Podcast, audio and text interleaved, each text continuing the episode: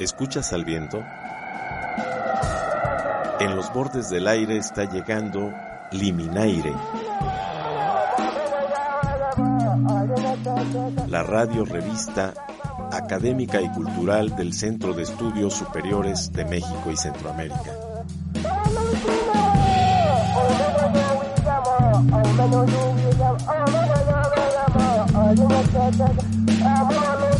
I'm a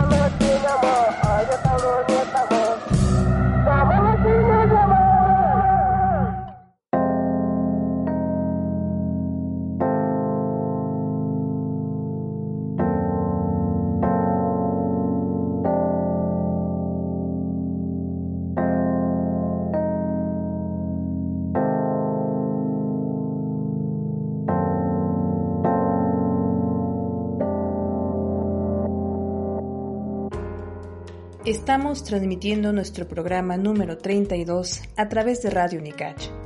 Esta es la emisión de Liminaire, la radio revista académica y cultural del Centro de Estudios Superiores de México y Centroamérica.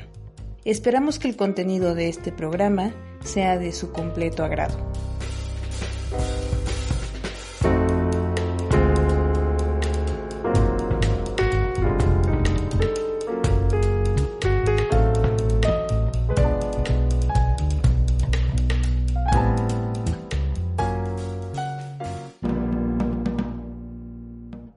Académica y Cultural SESMECA.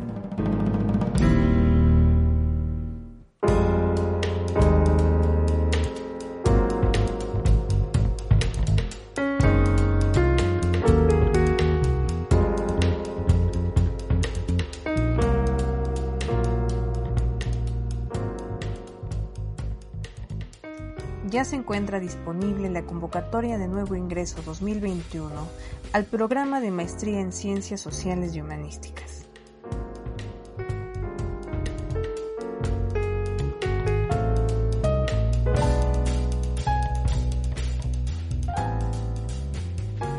El programa de maestría en Ciencias Sociales y Humanísticas del Centro de Estudios Superiores de México y Centroamérica contribuye a la formación de alto nivel y al desarrollo intelectual de investigadores nacionales y extranjeros con el final de responder a los desafíos de las sociedades actuales. En el programa se propicia la generación de conocimientos críticos derivados de las investigaciones sociales y fenómenos humanísticos que acontecen en América Latina en general y en el sur de México y Centroamérica en particular, desde donde realizamos nuestra labor Chiapas y el espacio transfronterizo que articula esta región con Centroamérica y el Caribe. Los invitamos a consultar la convocatoria en extenso a través de la página web www.sesmeca.mx y a través de unicach.mx.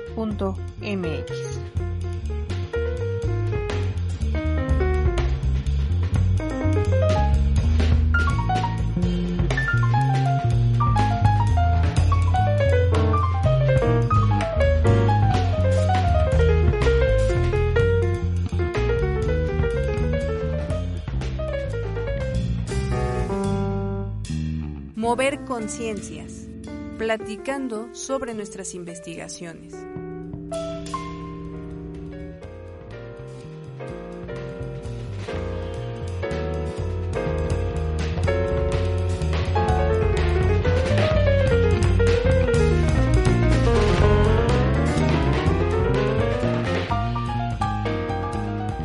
A continuación escucharemos la presentación del libro Mujeres y varones en búsqueda de cambio, El malestar como vía, obra de la doctora Guadalupe Cantoral Cantoral, quien es licenciada en Psicología por la Universidad de Ciencias y Artes de Chiapas, con maestría y doctorado en Ciencias Sociales y Humanísticas por el Centro de Estudios Superiores de México y Centroamérica, se ha desempeñado en el ámbito de la docencia y la consulta psicológica.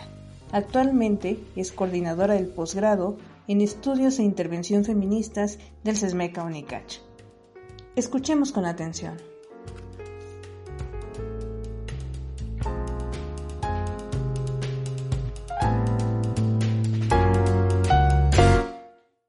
buenas tardes, buen día en general.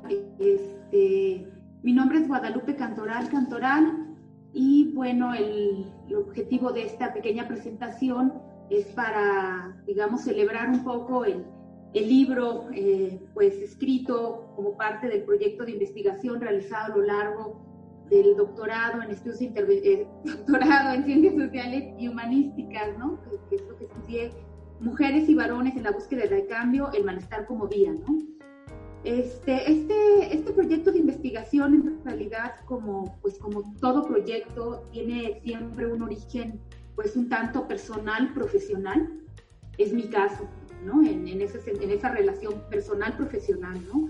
Mi formación es en, en, licenciatura es en psicología y eso sin duda eh, atraviesa todo el libro, o sea, de, de, de, alguna manera se deja ver esta, pues mi formación, ¿no? Como, como psicóloga, aun cuando la maestría y el doctorado lo estudié en ciencias sociales y humanísticas, pues, pues siempre nuestra formación inicial como en la licenciatura, pues resulta muy importante en, el, en la trayectoria que cada una sigue. Eh, en mi caso ha sido así. Y entonces este, este libro surge pues específicamente de mi experiencia en la consulta clínica, en realidad, ¿no? Cuando eh, gran parte de mi quehacer profesional eh, viene trabajado en diferentes ámbitos educativos principalmente, la consulta clínica ha sido una, una actividad profesional de, de, mi interés, ¿no? Y la, siempre ha permanecido eh, acompañando otras actividades laborales. Entonces, es en, esa, en este quehacer clínico como psicóloga donde empiezan a surgirme todas estas como interrogantes respecto a estas vivencias cotidianas que tienen mujeres y varones, ¿no? En, eh, en la consulta yo lograba visualizar y, tratar de entender y comprender estas experiencias cotidianas donde tanto mujeres como hombres se sentían atravesados en su identidad de género y, y conflictuados entre lo que tenían, deseaban ser como hombres o como mujeres y lo que se les imponía socialmente en tanto hombres o tanto mujeres, ¿no? Una, un poco esta, esta búsqueda de lograr, si se le puede llamar así, aunque no me gusta mucho el término, el equilibrio entre el deseo de ser y el deber ser. Entonces, esa, esa, esa, esa siempre conflictividad, digamos, que identificaba casi sin excepción en todos los hombres y mujeres que atendí, principalmente adultos, claro, este, esta, esta, esta conciencia de, de, lo que uno quiere ser o de lo que uno y lo que de pronto se siente obligada a hacer por los mismos estándares sociales, culturales, incluso económicos, ¿no? este, de clase, varios, ¿no? Varias, varias vertientes ahí. Entonces, eso siempre me llevó a, a, a, mí a cuestionarme sin duda en cómo poder entender y comprender mejor, ¿no? Eso que tenía enfrente con, con estas personas, con estos acompañamientos psicológicos que estaba realizando. Y en realidad es eso lo que me movió a mí a estudiar la maestría en ciencias sociales. En realidad eso me llevó a la búsqueda de un posgrado donde pudiera empaparme, beberme de, de todos los procesos sociales eh, que dentro del ámbito de la psicología, por lo menos en mi formación, se careció bastante, digamos, ¿no? No, la, la, el, la comprensión social en su mayor complejidad no, no fue lo que más estuvo presente en mi formación. ¿no? Un poco de pronto se critica a la psicología por hacer exceso, esto que se le llama el psicologismo, ¿no? El excesivo enfoque en lo individual y dejar de lado lo social. Si bien mi formación no estuvo tan en ese sentido de lo individual, sí se, sí se consideró la, la psicología social, por ejemplo, ¿no? Y demás, eh, estuvo presente en mi formación. Sí creía que la, en el ámbito clínico puntualmente había una carencia en mi propia formación, en mi propia trayectoria de cómo atender estos procesos desde una comprensión más amplia. Y eso me llevó a, a, a este posgrado, a este posgrado en maestría en ciencias sociales, desde el cual hice la trayectoria pues académica que luego me lleva al doctorado y que concluye en este eh, bueno, el doctorado concluye sí con este libro con pues con la defensa de la tesis que posteriormente se ve eh, favorecida digamos en, en, la posibilidad de ser publicada como, como libro.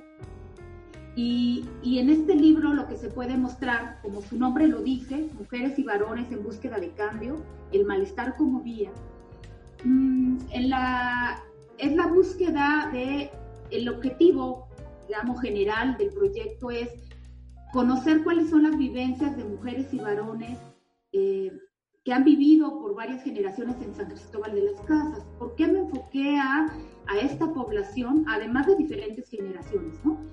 Eh, me enfoqué a esta, a esta generación, a esta generación, perdón, a esta población un poco por la cuestión de, de, los cambios en que San Cristóbal, en su misma conformación y a lo largo de estos años, de varios años, décadas, eh, ha venido transformándose, ¿no? Y, y, sí, de ser una ciudad, yo diría en gran medida, conservadora en muchos aspectos, pero que a la vez se ve trastocada, y lo digo en el mejor sentido del término, por eh, pues la presencia de, de otras de otras, eh, digamos, personas, con otras culturas, con otras creencias, con otras formas de pensar y de hacer vida cotidiana en San Cristóbal. ¿no? El tema de la vida cotidiana para mí es esencial a lo largo de todo el, el, el libro, porque justo es en la vida cotidiana donde nos confrontamos con nuestra identidad constantemente, ¿no?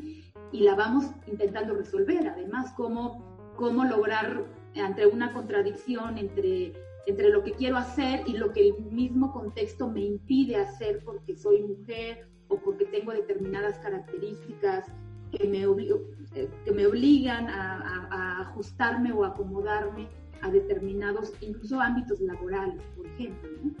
Entonces, es en la vida cotidiana donde centro todo esto y en estas personas, yo le llamo originarias de San Cristóbal de las Casas, sin querer ahondar en el término, que en sí puede ser bastante controversial ya, pero sí que han tenido, son tercera o cuarta generación, ¿no? De, de, familias que han venido viviendo en San Cristóbal, ¿no? Porque esto permitía un poco tratar de traer como estas costumbres, estos, estos pensamientos, estas formas de vida, ¿no? Desde los abuelos hasta las generaciones que yo entrevisté. Si bien no hice la entrevista a, las generaciones de una sola familia, es decir, al abuelo, al papá, a la mamá, de una misma familia, porque no fue así, sino eh, entrevisté a personas de edades mayores, que podrían ser abuelos o abuelas, y a gente más joven, de 20, 30 años incluso, este, aunque pertenecieran a familias diferentes. Eh, aquí el tema era poder hacer una comparación generacional de alguna manera entre lo que ha venido cambiando y lo que no. Y claro, y en ese, entre eso que ha venido cambiando y lo que no, obviamente me voy dando cuenta que son las generaciones adultas en donde en algún punto las contradicciones entre el ser y el deber ser, si lo queremos decir de manera muy, muy simple, se ve menos trastocado, porque hay una construcción muy arraigada de lo que la mujer tenía que ser, por ejemplo, hablando de una señora de 70 años, en su época, en su formación como mujer, como madre, como esposa, que le hacía tener menos, eh, por lo menos de las que yo entrevisté, ¿no? Hablo de, puntualmente la gente que entrevisté, menos cuestionamiento respecto a ese deber ser, un poco mayor conformidad, mayor, mayor vivencia de eso, eh, a, lo mejor, a lo mejor menos autocrítica, aunque encontré la autocrítica entre algunas de estas mujeres, sobre todo en lo que tenía que ver a la experiencia de violencia dentro del hogar, ¿no? en ese sentido, básicamente pero no en su ser madre o en su ser esposa. A diferencia de la gente más joven, donde eso se veía mucho más trastocado entre lo que yo, lo que incluso mis padres y mis abuelos me han enseñado que debía ser como mujer o como hombre, incluso proveedor económico. O sea, estos elementos que también de pronto se pueden dejar de lado y que son importantes en la vida de los varones. Este, y cómo la misma experiencia cotidiana y diaria nos enfrentaba entre lo que realmente puedo ser, debo ser, y lo que, lo que socialmente y culturalmente y económicamente me es posible hacer y ser. Pareciera que esto puede ser bastante armónico y en realidad hay una constante contradicción. Y ya sabemos bien que los seres humanos somos contradictorios casi que por per se, ¿no? El tema aquí es que esta contradicción es, eh, justo es lo que busca, eh, era el objetivo de la investigación buscar qué tanta conciencia había de esa contradicción. O sea, no es conflictiva si no, no se es consciente. Es decir, si yo vivo esto y vivo aquello y no tomo clara conciencia de eso, aunque pueda ser conflictivo y no lo reviso ni lo analizo, pues no me genera ni problema, ¿no? Pero cuando esto se hace tan consciente, que claro, lo encontré entre gran, la gran mayor parte de las personas que, que fueron entrevistadas, es cuando se genera el conflicto y se genera la crisis y se genera el malestar, ¿no? Un poco todo esto para llegar al tema del malestar, que es una categoría eh, también eje dentro de todo, el, de, toda la, de todo el libro, digamos, de la investigación cuando esta se realizó y que nos lleva a este libro. El malestar es eje porque, a diferencia de lo que en el ámbito psicológico incluso pues, se puede considerar en términos bibliográficos, el malestar como algo negativo y como resultado de de una crisis, incluso algo que puede resultar de, de que habría que evitar. Eh, yo retomo mucho la propuesta de Mabel Burín, ¿no? en términos de el malestar como algo más bien como una oportunidad. ¿no? Eh, no lo dicen estas palabras, así lo quiero explicar, más bien el malestar como una oportunidad para reflexionar, analizar aquello que nos está causando contradicciones y poder ir hacia la búsqueda ¿no? de, por eso hablo el malestar como vía, la vía para buscar alternativas cotidianas que nos permitan en realidad poder romper ciertas barreras y nos lleven a la vivencia de mayor satisfacción, eh, con reconstrucciones identitarias incluso, ¿no? ¿En qué sentido la reconstrucción identitaria? Lo quiero poner en un ejemplo. La, a una mujer que se cuestiona mucho el que fue mamá, sin embargo, eh, en algún punto dice, en realidad quería ser mamá o, me casi, casi como llevada por la, por la corriente y, soy mamá ahora, ¿no? Y no hay vuelta atrás, además, dice ser mamá. Ni, quiere que haya vuelta atrás, porque es difícil pensar, entre las mujeres que entrevisté era difícil pensarse ya no como mamá siéndolo, ¿no? anular al hijo o a la hija pues obviamente para estas mujeres era inviable. Este, entonces, en ese sentido, poder hacer esta, esta, este cuestionamiento que ellas mismas se hacían de lo que, lo que fue, lo que hizo, lo que les llevó a ser madres, cómo poder vivir la maternidad, incluso, ¿no? Algunas de ellas de otra manera, menos conflictiva, menos acusándose de lo que pudieron haber hecho y no hicieron, un poco volver a reconstruirse de alguna manera, identitariamente reconstruirse para tener mejores alternativas de vida, incluso alcanzar aquellas mm, metas que pudieran estar quedando estancadas por creer que eso ya no es posible o viable. Entonces, eh, el malestar como vía es eso, el malestar. En, psicología manejamos que las crisis son necesarias y fundamentales. Si no hay crisis, no hay cambio. Ese es un hecho, un hecho psicológico, digamos, que, y que en el que creo además, por supuesto, ¿no? Pero la crisis no necesariamente nos puede llevar al malestar. Y, para mí el, la clave es el malestar, porque el malestar lo defino como la constante contradicción que vive un hombre o una mujer entre, entre lo que es y lo que hace en su vida cotidiana y lo que le gustaría o, creería que puede ser y, y, desearía ser incluso y que podría procurarse en la vida cotidiana incluso, ¿no? No estoy hablando del ámbito laboral, un ámbito específico ni familiar, no, lo que se vive cotidianamente. A mí, en este libro, lo que me mueve es eso que escucho en la consulta, como esa queja constante de lo que se vive cotidianamente, ¿no? Y claro, en esa cotidianidad se ve expresa, pues, elementos de la vida laboral, de la vida familiar, de la vida de pareja, por supuesto, ¿no? Entonces, la, idea y el objetivo de esta investigación, de este libro, es poder mostrar no solo cuáles son las contradicciones y conflictos que viven mujeres y varones cotidianamente en un contexto específico como es el de San Cristóbal de las Casas, que tiene una historia además muy particular, ¿no? Una historia, y, no solo una historia, sino actualmente es un contexto que está enmarcado por una serie de contradicciones sociales, culturales, económicas, de clase, ¿no?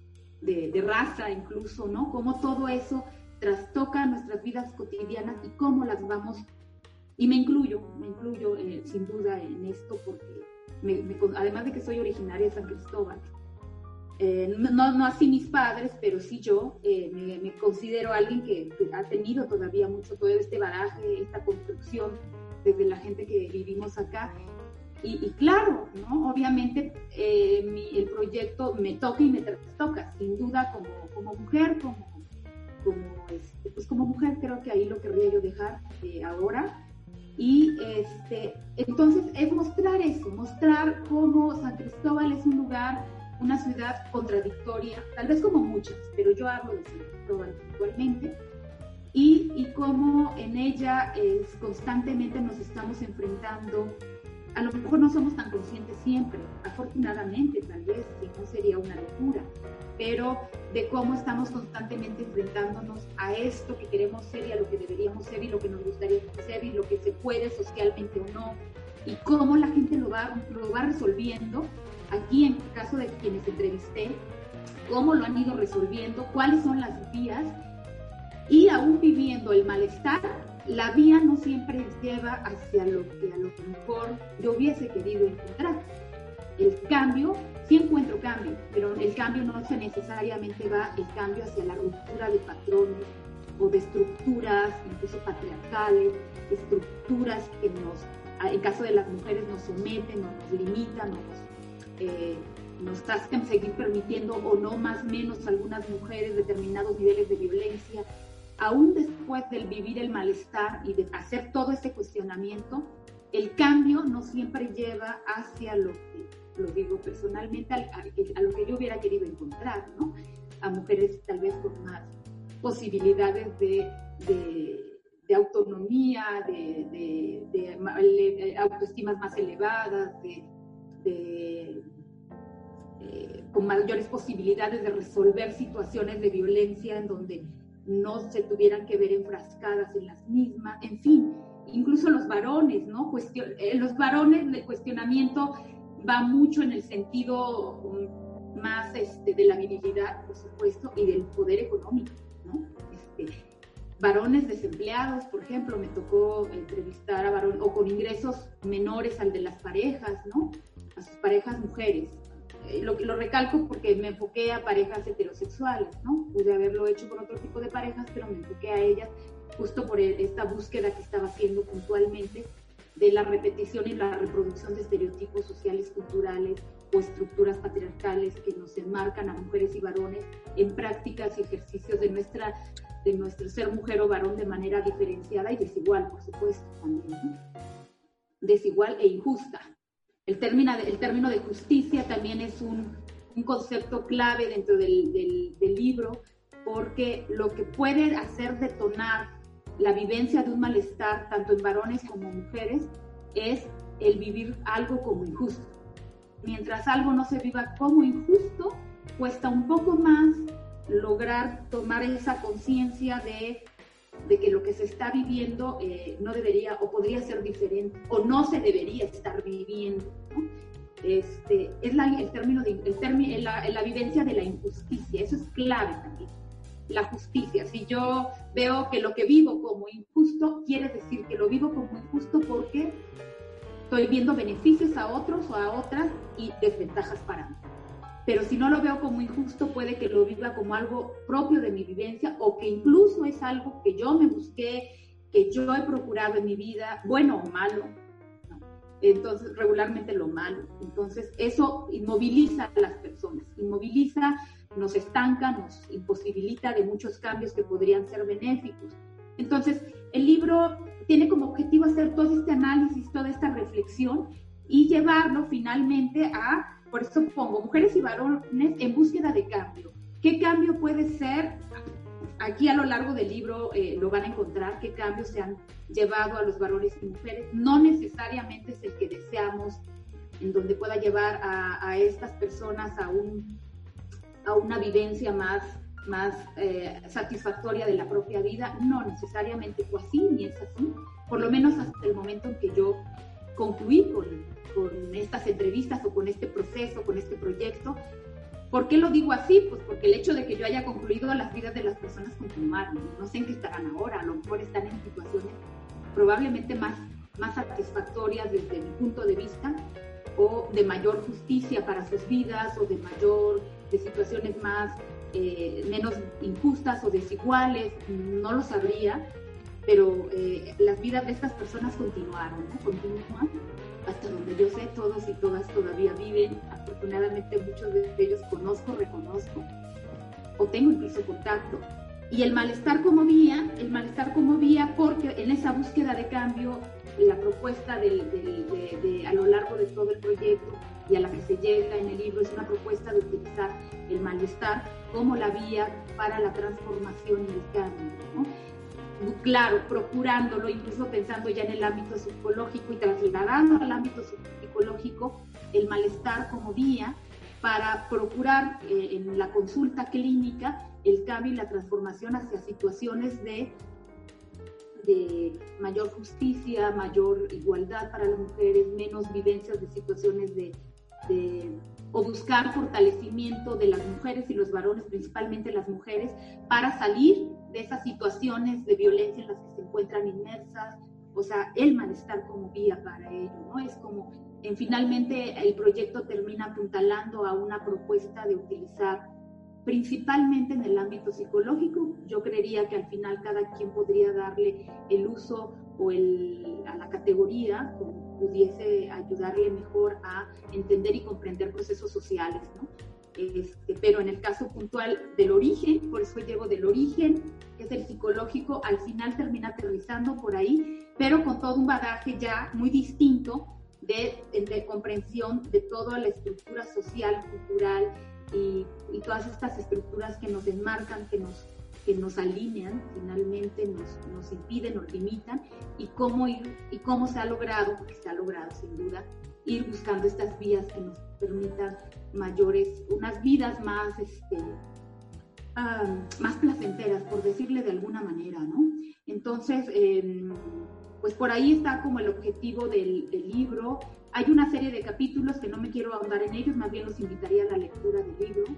Eh, todos sus apartados desde los teóricos o los planteamientos teóricos metodológicos, un poco he querido señalar ahora de manera muy breve, hasta los resultados y todo, todos los capítulos básicamente son el análisis de estos resultados que nos llevan a esta propuesta última del malestar como vía, ¿no? Este, y pues eso, y en todo caso también invitarles a, a la lectura del libro, ojalá les pueda ser de utilidad o pueda ser un semillero para futuras investigaciones de aquí puedan desprenderse dudas o interrogantes o resolver algunas de ellas, y es así, pues qué bueno, es el objetivo de todo proyecto, de toda investigación, de todo libro al final, ¿no? Poder aportar y no solo aportar para saber, sino aportar para hacer una, un uso efectivo ya en, en, la práctica puntual de cada quien, ¿no? Y en el caso puntual mío, en la práctica clínica. Que debo de decir que sí la trato y procuro justo hacer alusión a mi propio a mi propia construcción en el libro, ¿no? Para mi propia práctica clínica.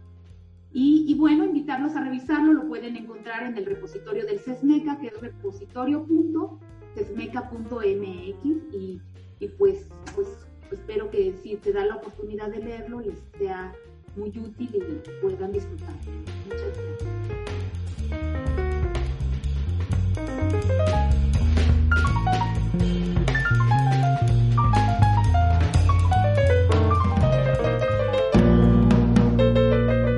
Saberes en Tránsito. Diálogo con invitados.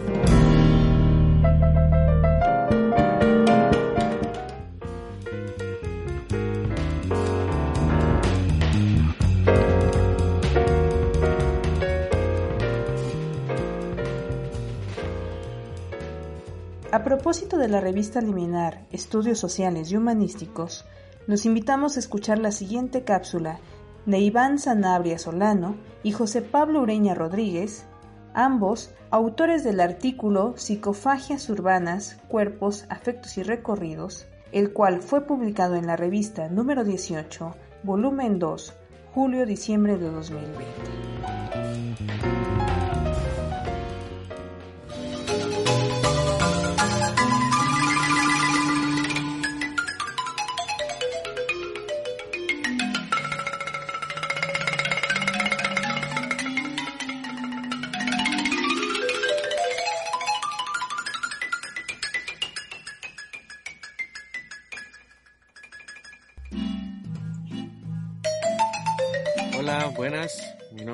Iván Zanabria y junto con mi compañero de trabajo José Pablo Ureña venimos a presentarle nuestro artículo eh, publicado en el volumen, en el último volumen de la revista Liminal, volumen 18, número 2.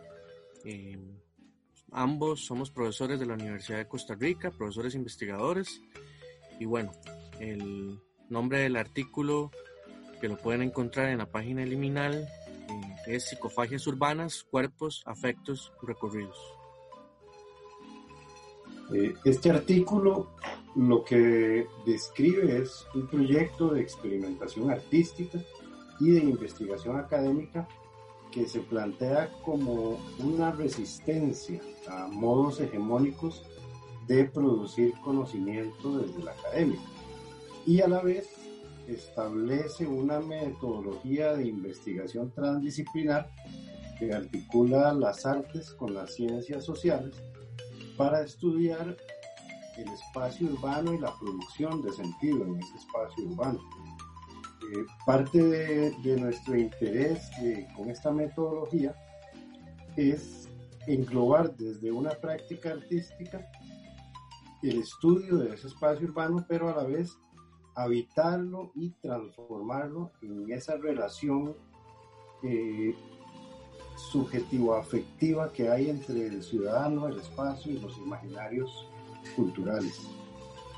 Todo esto, eh, por medio del caminar y sus, y sus trayectos, se sitúa eh, la ciudad y se modifica por la misma técnica que, que la construyó. Sería, digamos, específicamente el acto de reapropiarse de la ciudad que consistiría en refundarla física e imaginariamente de allí es donde surge el concepto de psicofagias urbanas, que alude específicamente a un devorar y digerir implicado corporeizado que devenga emocional y psicogeográfico. Pues bueno, ahí tienen, está hecha la invitación, ojalá sea de su gusto y esperamos una retroalimentación.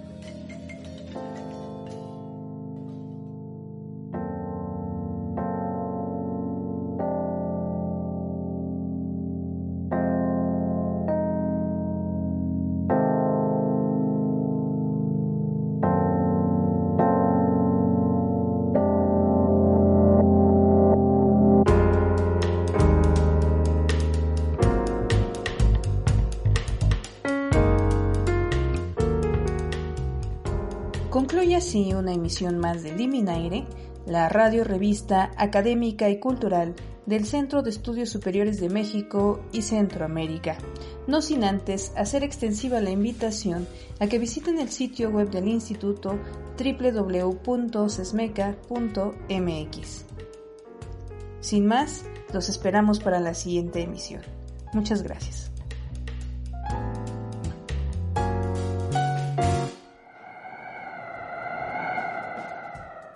¿Escuchas al viento? En los bordes del aire está partiendo Liminaire. La radio revista académica y cultural del Centro de Estudios Superiores de México y Centroamérica. Soplando más allá de las fronteras.